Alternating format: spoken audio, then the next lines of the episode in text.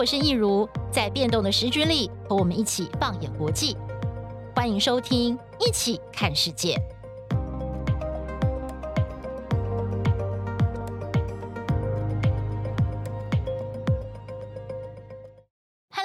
好，欢迎收听《一起看世界》Podcast，我是益如。哇，时间过得很快哦，现在又到了年底，而且呢，在我们这集节目播出的时候，刚刚好呢是国内的九合一选举结束的时候。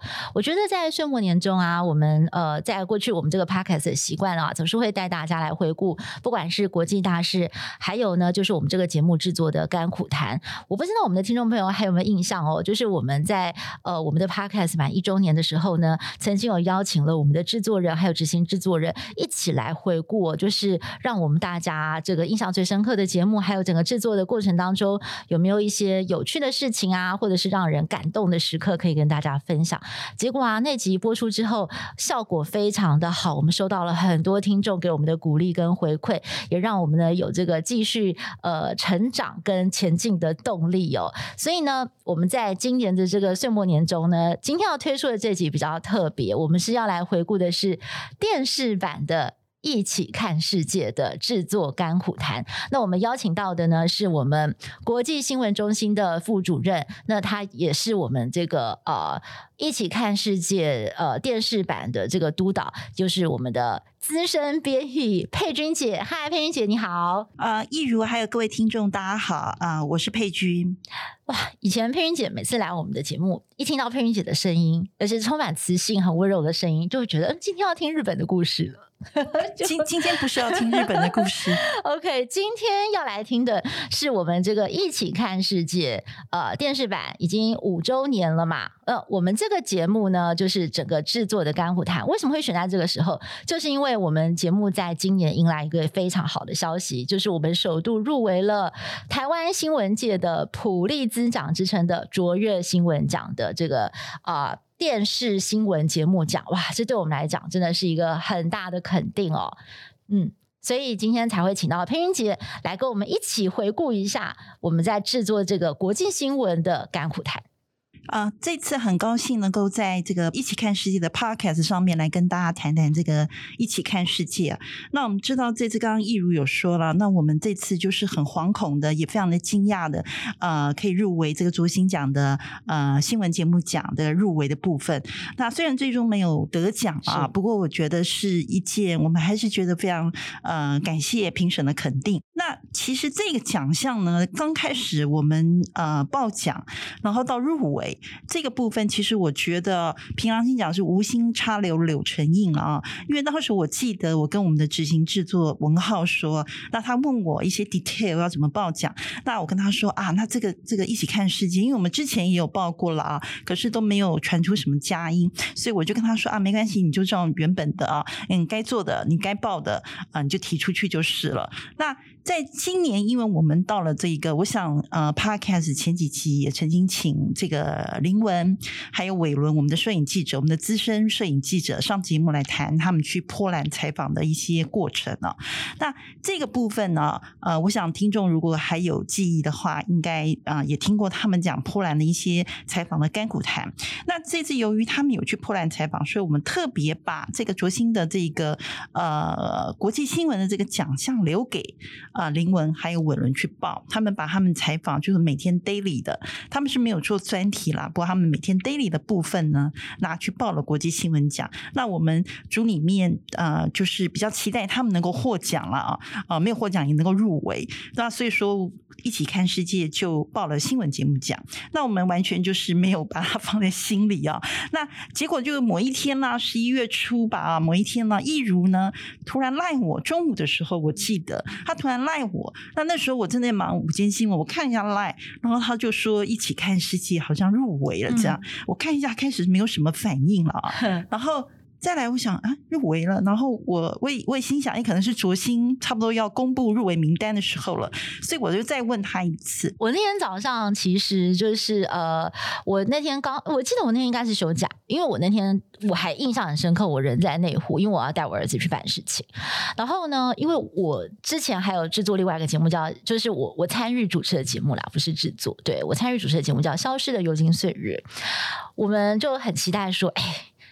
可有没有有没有办法入围，你知道吗？就是我每次都会去查，所以我跟我们那个节目的制作人，就是我们就赶快去查，嗯、然后他就看到说，哎，好像我们那个节目没有入围，嗯、但是他就说啊，益如，你知道你们那个一起看世界有入围吗？我有看到那个名字，然后我就吓一跳，因为连我都没有想到我要去查一起看世界，我想到的只是我想去查消失的有金岁月。哦，原来如此，没有想到反而是，所以这个地方也是可以可以就是表示了，嗯、就是说一起看世界。世界真的就是在我们的无心插柳柳成荫的情况下入了围，而在大家都没有被。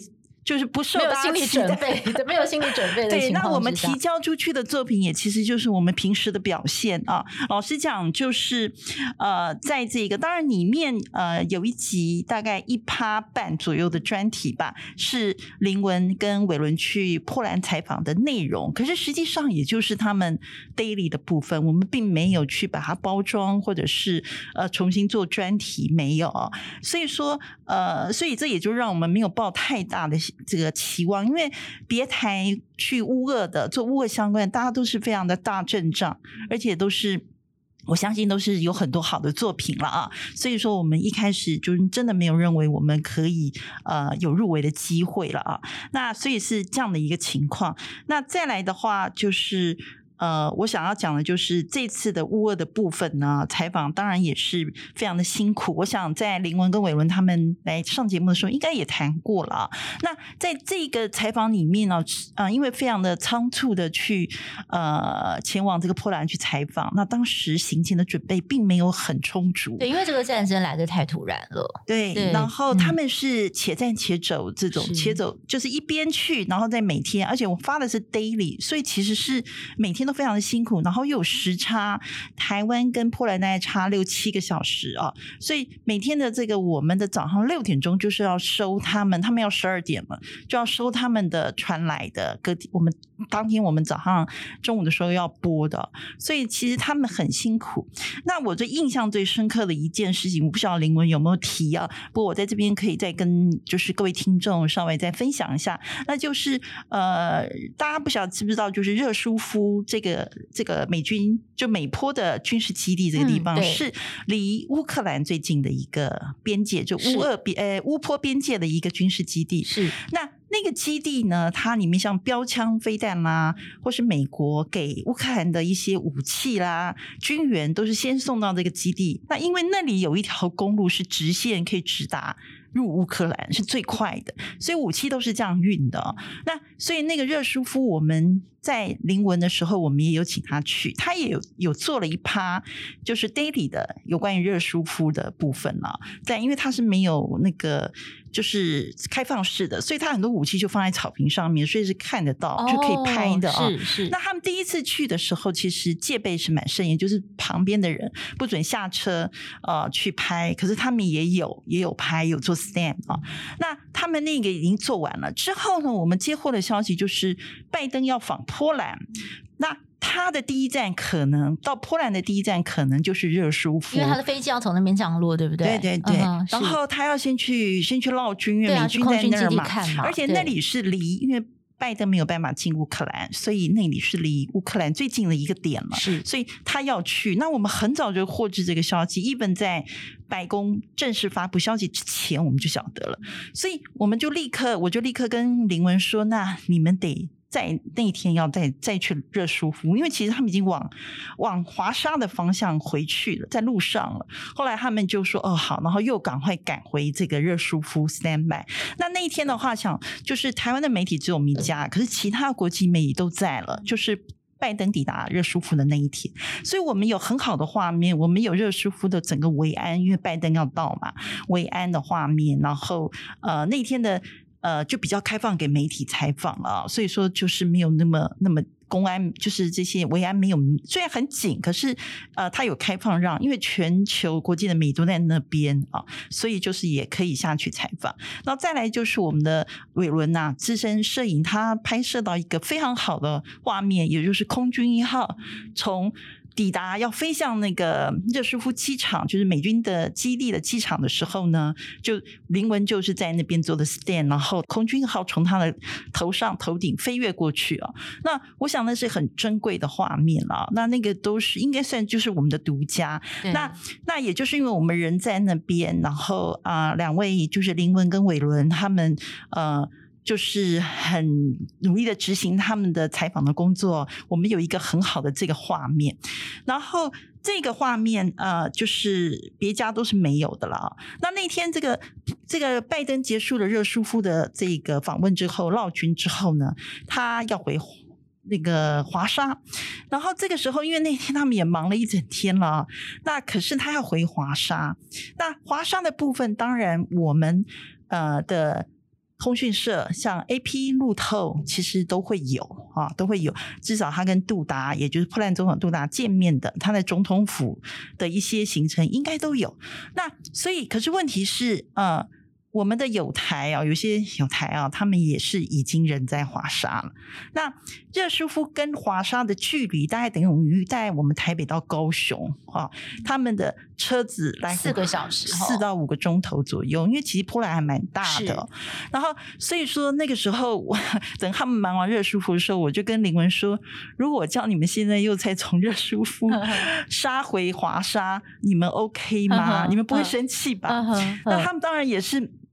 使命必达，对 对对。虽然说他们才从热舒夫离开之后，又杀回热舒夫，现在又叫他们从热舒夫杀回华沙哦。嗯，那。他们啊，真的是就是在车子里面几乎没有睡觉，对对，很很辛苦，对，所以他们就因为我的告诉他说，我你们现在已经做热舒服是独家了，我我们可是拜登已经在华沙了，你你们人还在热舒服 干什么？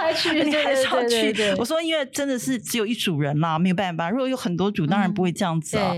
那他们也没有办法，所以他们是晚上搭了夜车。就没有睡觉，就在车子里面，然后在清晨的时候抵达了华沙，然后就杀到那个总统府去。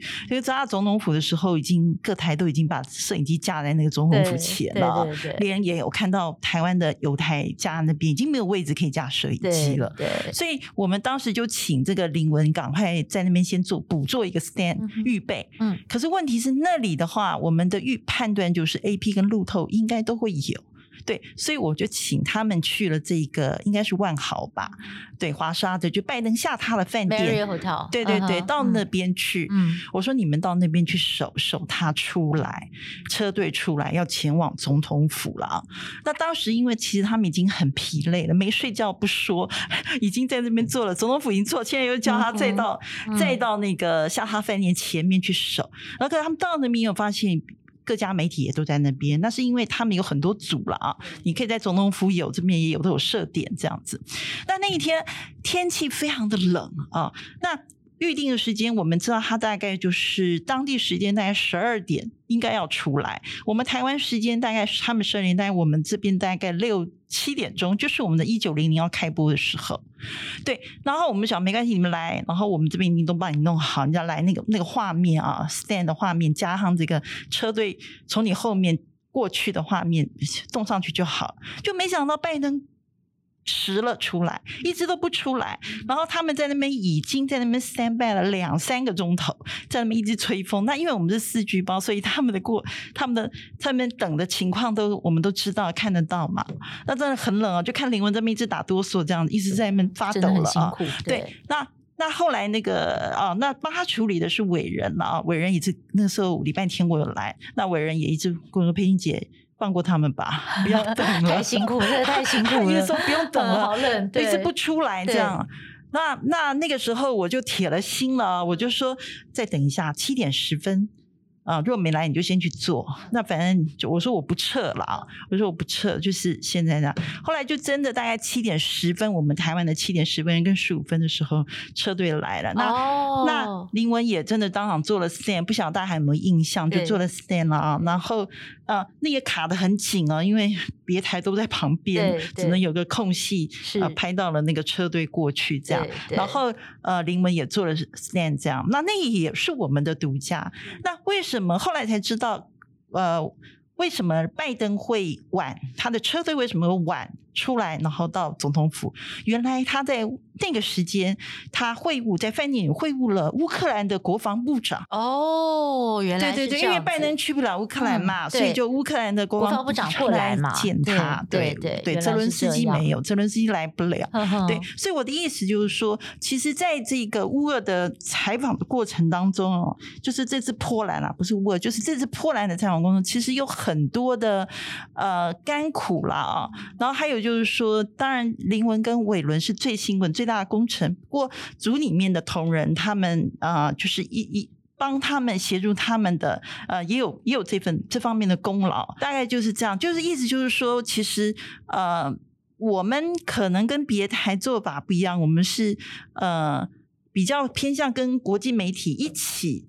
做了当时立即的新闻的啊，不是专题式的，可是我们是 cover 了，就是当时发生的，真的是即时新闻。对对对，这次的破烂采访是采是大概是朝这样的一个方向去做。没错，嗯，其实刚刚佩云姐讲的这一段哦，我真的让我心里非常非常的有感触。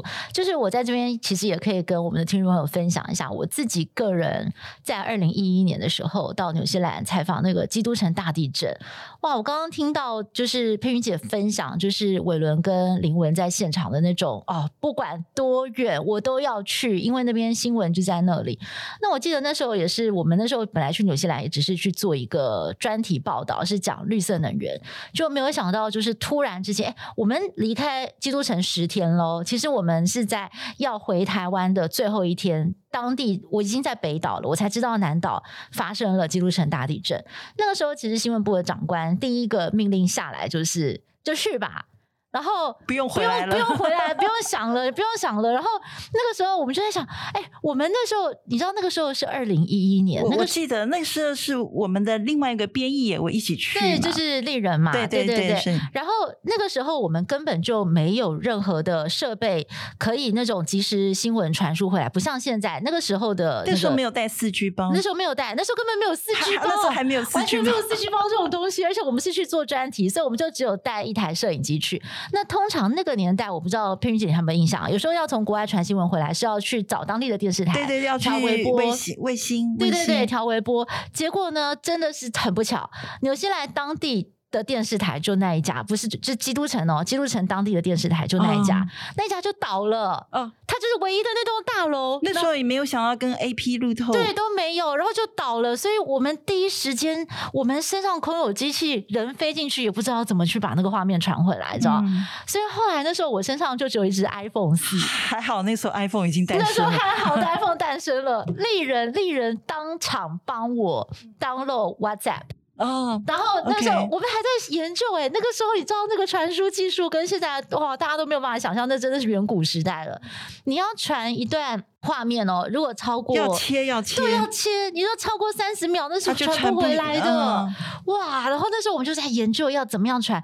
哇，什么什么设备都没有，反正就是，而且连机票都买不到，嗯、因为那时候飞机都停飞了，嗯，因为那个地震真的很严重。嗯，我们就在去柜台到处求啊，什么什么的，一直求一直求，然后就转了三班飞机，最后飞进基督城。我还在那个飞机上一直祈祷说：“拜托让我接到下一班，不要等下八点多把我困在威。”对，我是没有办法进去。我今天七点钟新闻赶不到，我就一直求，一直求，一直求。我还去凹那个空姐，我说：“拜托，我们是台湾的媒体，我们就要进去采访。”其实我后来想想，我那时候真的是有点呆。他怎么可能因为我们凹就飞机开快一点？可是那个 空姐人非常的好，他说他看我超焦虑的，他说：“你不要紧张，你不要紧张。我有跟机长说你们的需求，我们会想办法。就算来不及，我们看看下一班能不能帮你们找一个飞机让你们接上去。因为他起飞的时候已经 delay 了。”飞进去，我们根本接不到下一班，那是当天晚上最后一班要进基督城的飞机，我们就要在 Willington 睡一个晚上。哇，那完全就赶不上晚上七点的新闻，就拖了一天。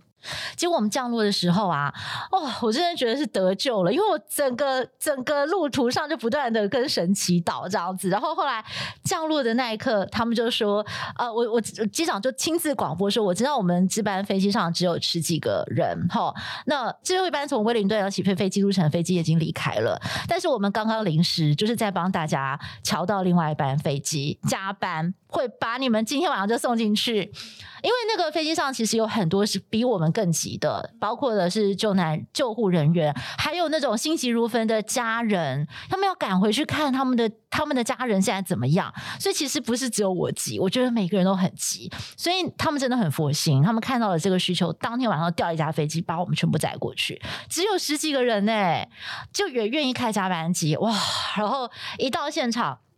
不管了，手机拿起来拼命拍，然后拍了什么画面？这个时候就像佩云姐讲的，团队合作非常重要，后勤真的是发挥强大的力量。就是我们台视新闻部那时候，包括采访中心、国际组，全部都想来帮我们后勤。我们三十分钟不管拍到什么，全部丢回去，全部丢回去。然后我就拿着手机自拍，不断的在跟还有伦昌哥嘛，伦昌哥就不断的拿手机帮我做 stand，做了一大堆，然后就全部寄回去，然后我就用。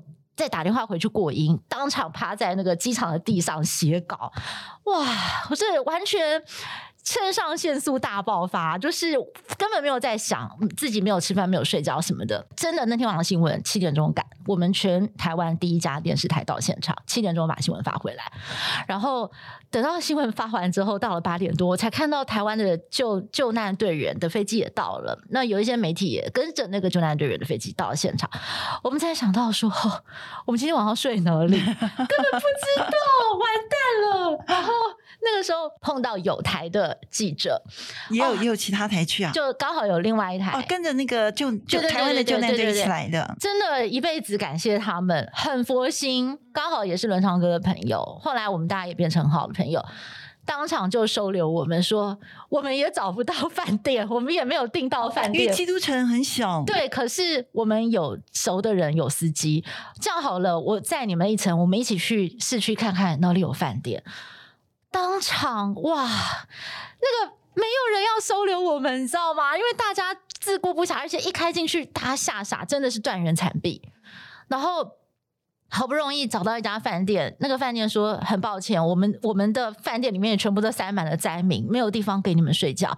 如果你们不介意的话，就睡我们餐厅的地板吧。因为今今天我们也不好意思把你们赶出去，到时候你们真的要睡在街头，那也是很可怜。就这样过了第一个晚上，还记得我第一个晚上趴在那个饭店的地毯，我连那个饭店地毯的味道到现在都还记得，知道吗？就当然也很害怕，就整个晚上在哭，真的，因为我不知道我明天该怎么办。可是第二天早上擦干眼泪，继续往灾区现场冲。我觉得那真的就是就是没有办法，你人到现场就是这样，所以我觉得人有一辈子就是可以去经过那种。新闻现场的采访那种洗礼，我觉得真的是很很难忘，然后也也很值得。对，所以一如那一次是得到卓新的呃、突发新闻奖，对对对对对，这是实至名归啊！哦，谢谢，就也很感谢评审那次给我们肯定啦。但是的确，我觉得这种国际的采访每一个都非常非常的辛苦，所以完全可以体会，就是林文跟伟伦他们在那个最前线，他们那种你说四个小时这样子赶，那那个真的很辛苦。但是我相信。只要你的新闻魂是在燃烧的情况之下，就是十个小时也开，真的。所以说，像林文回来之后呢，我也是跟他说了，我说，我说，虽然说，嗯。啊、呃，采访经验并不是很多，不过经过这个波兰这样二一二十天的这一个采访呢，你以后是所向无敌，你到哪都不怕了。因为最艰难、最艰困，还有最困难的事情，你都已经迎刃而解了。那呃，接下来任何的采访，应该对你来说都是很都是小小事一起了，小事一桩这样。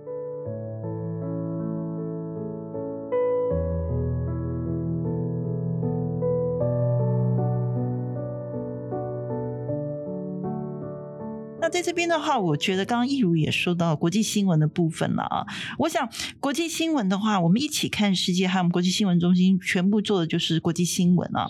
那这几年国际新闻是比较热一点，在国内的夯度是比较比较高一点啊。对。那我觉得大家可能会觉得，为什么国际新闻最近呃比较夯，热度比较高？那这些也都反映在收视的数数字上面啊。不管像我们以我们台视为例的话，我们的呃国际新闻的收视，自从在在这个呃，有就是川普。当总统以后，对，当总统以后，以后，然后以后之后呢，当然选举嘛，然后再来就是中美国总统大选的热度，再来接下来的话疫情，然后再一一连串的乌俄战争这些啊，就这几年国际新闻非常的热哦，接二连三不断的来啊，所以当然也就炒热了这个呃国际新闻的热度了啊。那我觉得就是国际新闻，其实每一天、每一分钟、每一秒，全球各地都在发生。国际新闻大大小小的啊，其实有很多东西是可以报道的啊，不管是比较有名的美国的事事务的啊事件，其实第三世界也很多啊。其实那些爆炸案每天都在发生，对啊，只是我们篇幅不够，我们没有去处理而已。那我觉得就是呃，国际新闻的部分，为什么前几年比较没有受到国内的呃观众或是甚至是我们国内的一些媒体的重视？主要就是呃，我觉得可以分析的就是因为我们。台湾呢、啊，是在国际间并没有一个国家的。真正一个国家的定位了。没错。那我们台湾完全没有去呃参加很多的国际的组织，甚至我们连联合国也进不去啊。我们现在唯一还可以的就 APEC 而已，其他要参加的国际组织都呃被拒于门外就是了。所以说，国人对于国际间的事物的参与感是比较低，从从以前到现在啊，都是很呃就是没有办法。所以你你既然国际事务、国际组织、国际的大会啊。啊什么 G seven、G twenty 更不用说了啦，根本没有我们的份了。那一些小的那种呃国际间的那种会议也都没有，所以连记者都不能去采访。那相对的，本来就会对国际新闻的这种重要的国际新闻的报道本来就会减少，所以在以前的国际新闻就会变成。就是比较吃喝玩乐啦，或是比较呃花花草草之类的啊，有一阵子是这样。那这几年又回归到呃重要的国际新闻啊，大家的这个呃关心度，大家的各个媒体的讨论度或者是报道的程度越来越多。我觉得是因为这几年的趋势是这样子，所以让国际新闻又再次的夯起来。嗯。那我在这边要说的话，主要就是说，我觉得如果。台湾这几年再加上台海危机啊，现在是国际间最热门的、最重视、大家最关注的一个议题了。那我觉得台湾如果真的想要进出这个国际社会的话，首先国人应该要对国际新闻是要有一个认知，要有一个认识啊。所以呃，这方面如果没有，如果说都只是关心一些民生消费的话，可能。就是让国人的一个呃，在这个国际社会上面的一个角色，就可能比较沦为次要的。对啊，对，所以大家，所以我们的国际新闻，不管是 daily 还是在一起看世界这个部分呢，呃，就是正如这次卓新讲给我们的一个评语啦，我们的节目一起看世界是比较具有知识知识性的。那如果有看过我们一起看世界这个节目的观众朋友，就知道我们里面也有说新闻，我们使用我们的编译啊上去把一些重要的议题啊，或者是呃一些重要的一些呃新闻呢，用说的啊，用这个说新闻，用镜面来分析给大家听。那我们为什么要这么做？我们主要就是我们希望这个国际新闻有时候会有一些东西是呃大家呃一知半解，然后有的是。呃，大家不是很清楚，可能只知道片面的，或是有一些在有一些新闻在呃一些的媒体上面报道，只是趋向一个点，只是趋向一个可能是国人比较喜欢的点或什么之类的，他并没有全盘的了解。所以我们希望就是透过一起看世界这个节目，甚至是说新闻啊，或是我们的专题里面，我们会比较。趋向于让它比较呃，除了画面上的诉求之外，画面上的呈现之外，而在那个里面的议题能够也有一点知识性的，对，那有点寓教于乐的这种的情况了。那当然，这个节目里面呢，我觉得呃，不完全是比较重要。我的意思说，不是比较呃硬一点的题材，我们希望是把它开发成一个各种的题材都有啊。比如说，我们这次交出去。呃，评审的两集里面有一集指定的，刚好那里面我们有讲 Tom Cruise 啊，汤哥的，对啊，然后还有一个玛丽莲梦露，因为刚好今年是玛丽莲梦露的呃一个周年了，对不起，我已经忘记是呃，可能是他逝世几周年之类的，对对，对，那应该是那个部分，我觉得。也是很好的一个题材。对，对，我们的同仁，我记得我也看过那个那个那个专题，也是做的蛮好的。那我想，不管我们把我们的观众群是把它。定位在不管是年轻人，可能年轻人喜欢汤哥，uh huh. 可是可能年纪比较大一点的人，哎，对玛丽莲梦是有感。那可能有一些观众，他可能对呃，比如说呃比较硬的议题，政治上面的啊，比如说其中选举的啊，可能他对拜登有兴趣，或是对啊、川普有兴趣。那像最近又很热的世足赛啊，我们可能下礼拜我们就会做一个世足赛一个。很大区块的一个介绍世足赛啊，比如说卡达是怎样的国家？可能一般的民众、一般的观众可能对卡达他不是太了解，我们就先讲一下卡达是怎么样。那卡达现在这次他真的是世足赛花了很多钱，那他把这个呃卡达的这个世足的这个场馆啊，甚至盖了地铁，这些其实它都还蛮漂亮的哦。那可是问题，卡达是人权。又受到了这个呃为人诟病什么之类的，那我们希望让大家知道，完整借由这个世足赛，而不是说只有世足的比赛赢啊或什么的，不是只有单纯在看这个赛事的表现。当然，那个赛事也是很重要，因为毕竟大家比较关心的是那部分。那那个地方我们也会琢磨，也会做啊。那也就是说。就是像这样子的一个情况，我们希望就是把国际间的各种大事，不管是呃娱乐的、财经的、社会的现象啊，各种各方面的，我觉得都可以来做平均的分配，不会把这个一起看是这个世界完全定位在一个，比如说啊，只是财经方面或者是政治方面，不会。我们希望是一个呃全方位的，嗯，对，然后用比较。呃，怎么说呢？就是比较知识性的，有整理过的，就是有编译下去，真的是写稿、思考过、整理过的 information，对，精简的传递给观众。而且，我想我们的编译都有来做 podcast，就是 podcast 的这个说者嘛啊，那。他们，我想如果有长期在听我们 podcast 的话，他也就是知道了。比如说我们的信安，他是武器专家、军事专家，对，所以他也常在我们的一起看世界的节目里面，常常就是操到军事方面的啊，这对是他真的有专门的研究的。那比如说我们常常也听到也是立德啦，立德他当然对球类方面，对，对，可能他对有兴趣，对他对欧洲、美国的政治可能也是比较有涉略的，对对对，对，这方面他也是能写能说的。那在我们玉林哥啊，那就是财经的专家了啊，对对对啊，我们都叫他股神了。啊 他也喜欢打高尔夫球，对对对，所以这方面他也都是有有有领有这个涉猎蛮深的了啊。再加上他们都是资深的编译，对，所以呃，不管他们能说在写的专题方面，我想也都是呃有具有加入他们自己的观点啊。对，其实像呃。阿丹姐啊，还有像任豪，甚至像林文，呃，就是任豪跟林文他们是比较年轻一辈的。那阿丹姐比较资深，但是他们也是很有那种悲天悯人的精神。他们的东西是很温暖，很有人文观点。而且我发现，就是任豪有时候他看事情的角度都跟人家不太一样。他会看到这个新闻当中，呃，比较弱势的一面，他会想要去强调。例如说，像他有集来跟我们聊乌克兰，他就说。整个在西方主流媒体的采访哦，有很多那种。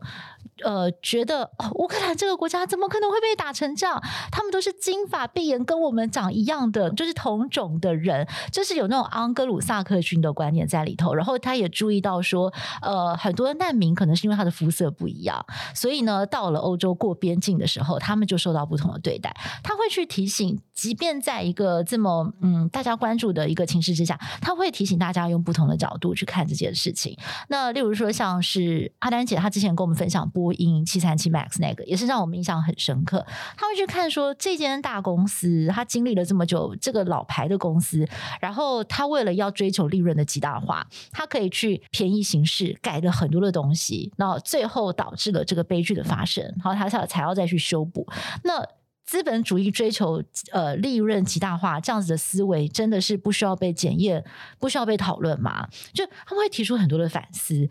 我觉得就是每一个人真的都很，我们我只能讲说，我觉得我们呃编译们真的是卧虎藏龙。其实我还这边还在补充一下，其实除我们编译是呃就是有优秀的编译之外，我们的主播也是在这个昨天讲的评语里面也是、哦、也是有被评，也是有被有有很好的评价的啊、哦，就说我们的主播是很台风表现的非常稳健的，所以我要意思就是要说，一起看世界这个节目就如同我们刚刚一开始说的。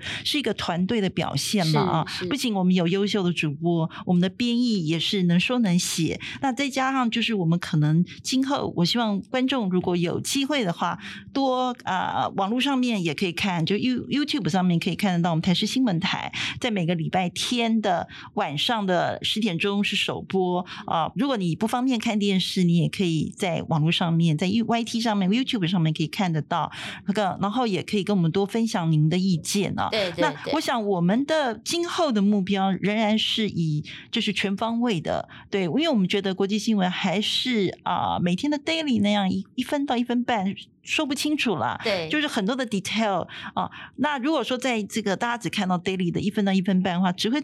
得到一些比较片面的琐碎的一个资讯而已。如果是用专题来看的话，就是可以从头到尾非常的呃详细的告诉告诉你这个事件是怎么样啊、嗯嗯呃，现在的这个发展是怎么样。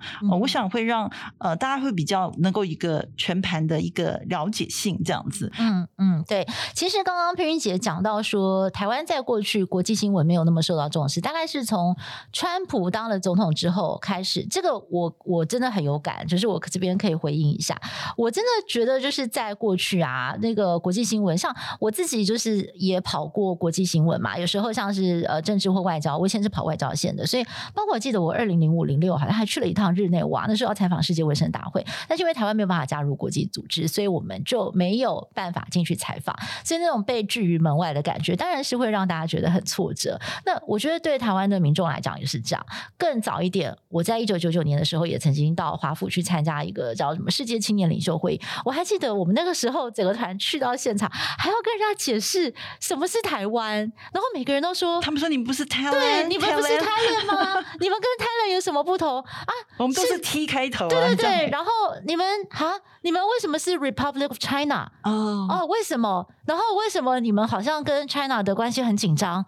哦，就是会一直被问这样的问题，那大家都不是很 care，也不是很了解。嗯，对，那我那我们每次都要盘古开天，从一九四九年开始说起，哦，每次就已经讲到都都会背了，就是那个英文，特别是讲到两岸关系都会背。我，我觉得现在一如提起这个，当我想到我、嗯、我那个时候去日本念书的时候，嗯、我大一的时候，我住在那个跟就是女子寮，就是女学生的宿舍里面，我跟我同房的那位。日本女孩子好几年前了，已经很久了。那她她说你台湾来的，我说是。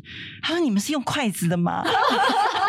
那个时候我差点我还小了，当然我不敢我不敢三条线在她面前三条线。不过我我突然觉得这日本人怎么也有这么不了解？不晓得是台湾太不有名了，还是他比较孤陋寡闻，我就不知道了啊。不过不过以前是这样子，可是现在呢？这几年台湾的名气真的很大。有我我这边我还可以分享一个，到了二零一三年哦，我们去夏威夷采访的时候，我们在夏威夷的国家公园，我们就碰到了一个，就是一对，大概是当地美国的夫妇，他们可能从美国本土到夏威夷去有旅游，就碰到我们整个台采访团队在那边采访，他就问说：“你们是哪里来的啊？”我们就说台湾，然后我们很下意识本能的就会想说：“完了，要，要再解释要再解释一下台湾在哪里，然后是什么什么？”就那个那个太太就说。你不用解释，我很清楚你们台湾的 history。我硕士是念 international relations，我超知道的。Oh. 加油，然后就走了。对，那越来，然后越来越多人就是都说：“哎、欸，你不用解释了，我很知道你们的处境、你们的状况。”这样子。像我们跟日本的关系的话，从从三幺幺的日本大地震、东东日本大地震之后呢，对。台湾本来应该他们就是很熟悉了，嗯、不过那之后大概没有人不知道台湾，而且对台湾的呃事情很很了解，而且呃知道台湾人很友善，所以所有的在那个三幺大地震之后，大概呃日本人都很喜欢台湾，就对了，对，一听到台湾就呃表现的非常的亲切、很热络那样子。对对对，对，没错。嗯、所以其实我想要想，就是我要回应刚刚佩云姐讲说，我们这个节目的功能，就是真的每个星期帮大家整理这个重点。我我稍微念一下。那就是我们的评语哦，就是卓新长的评审给我们的入选理由。他说，本节目以一周一集的频率将国际新闻做会诊与较大篇幅的呈现，因此摆脱常见国际新闻中娱乐新闻、人情意识的碎片感，具知识性。编排策略家，主播表现稳健，特派记者进入乌俄边境与波兰，与难民同途，将多位难民处境与生命抉抉择呈现国内乐听人具世界公民国际观的视野。其实。我觉得让我觉得最印象深刻的就是这个世界公民国际观的视野。其实我觉得这也就是我们的节目一直希望能够呃传达给我们的观众，然后帮助我们的观众，我们大家一起努力来培养这种。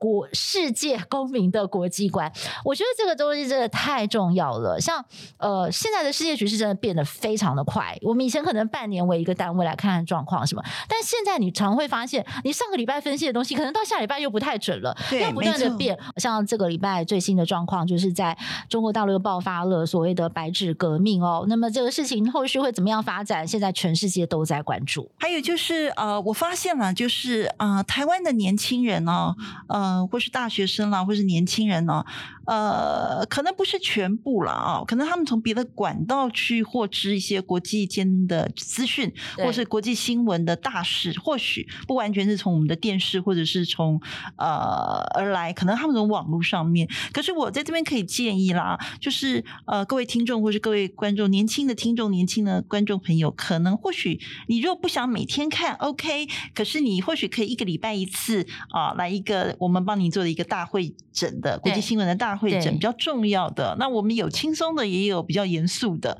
那你都可以一次的吸收啊。然后透过我们，我再宣传一次，透过我们每个礼拜天晚上，呃，就是在我们台视新闻台网络。就是 YouTube 上面就可以看得到的，对对对，十点钟是首播，然后你可以看这个呃，就是一起看是一个钟头。我们大部分就是每个礼拜重要的大事，我们一定不会缺席，不会漏掉。那之后如果当周比较没有重要的大事，我们也会一些比较文艺的啦、娱乐的啦啊、呃，其他的或者财经方面的，也是我们因为组里面有非常擅长财经方面的。那我觉得像我们也会呃比较科技方面的啊，所以最近比较热。的科技的寒冬啦，我们也都有做啊、呃，比如裁员方面的，可能这方面可能年轻人比较有兴趣，对啊，可能比如财经，比如最近这个裁员的部分啦啊，然后或者是财经的趋势，那像我们前一两个礼拜也有做，像台积电，可能大家也对台积电会比较有兴趣，嗯、要去哪里设厂啊？对，最先进的制程要留在哪里？对，他现在又要到美国，又是三纳米的，对不对？所以说每天都在变化，对，或许可以从我们的。一起看世界这个节目，让你先吸收一下国际间的一些大事。就是我觉得现在的年轻人，就是尽管台湾不是一个在国际社会上面一个很占有一一席之地，或是一个很重要的一个国家，或许它只是被呃区分在一个地区，可能台湾地区或什么之类的。可是呃，如果一般的我们台湾的国民没有一个国际。呃的观念或一个意识的话，你是正如刚刚我们的评语里面讲，你不是一个全球公民的一个一个定位的话，可能比较难。你如果平时没有这样一个素养，你就比较难在国际间，嗯，跟国际间的这些公民们，嗯、或国际间的各国。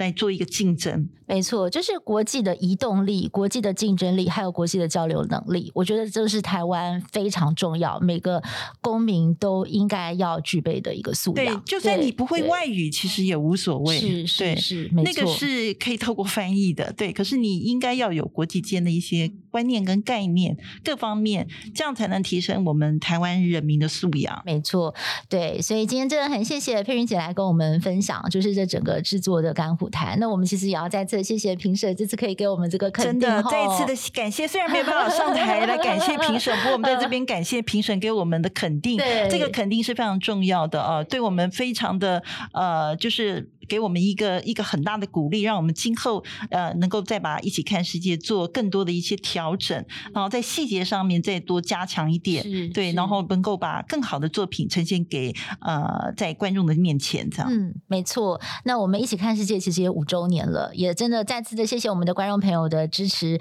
那么也再次的欢迎大家哦，就是每个星期天的晚上十点钟锁定我们台视频道一起看世界，还有我们每个星期四会上线的一起看世界 Podcast。我的这。两边呢，都可以提供给大家一个很好的原地，来了解我们世界的脉动跟变化。那我们今天非常谢谢佩云姐，也谢谢我们听众朋友的收听，一起看世界，我们就下次再会喽，拜拜，拜拜。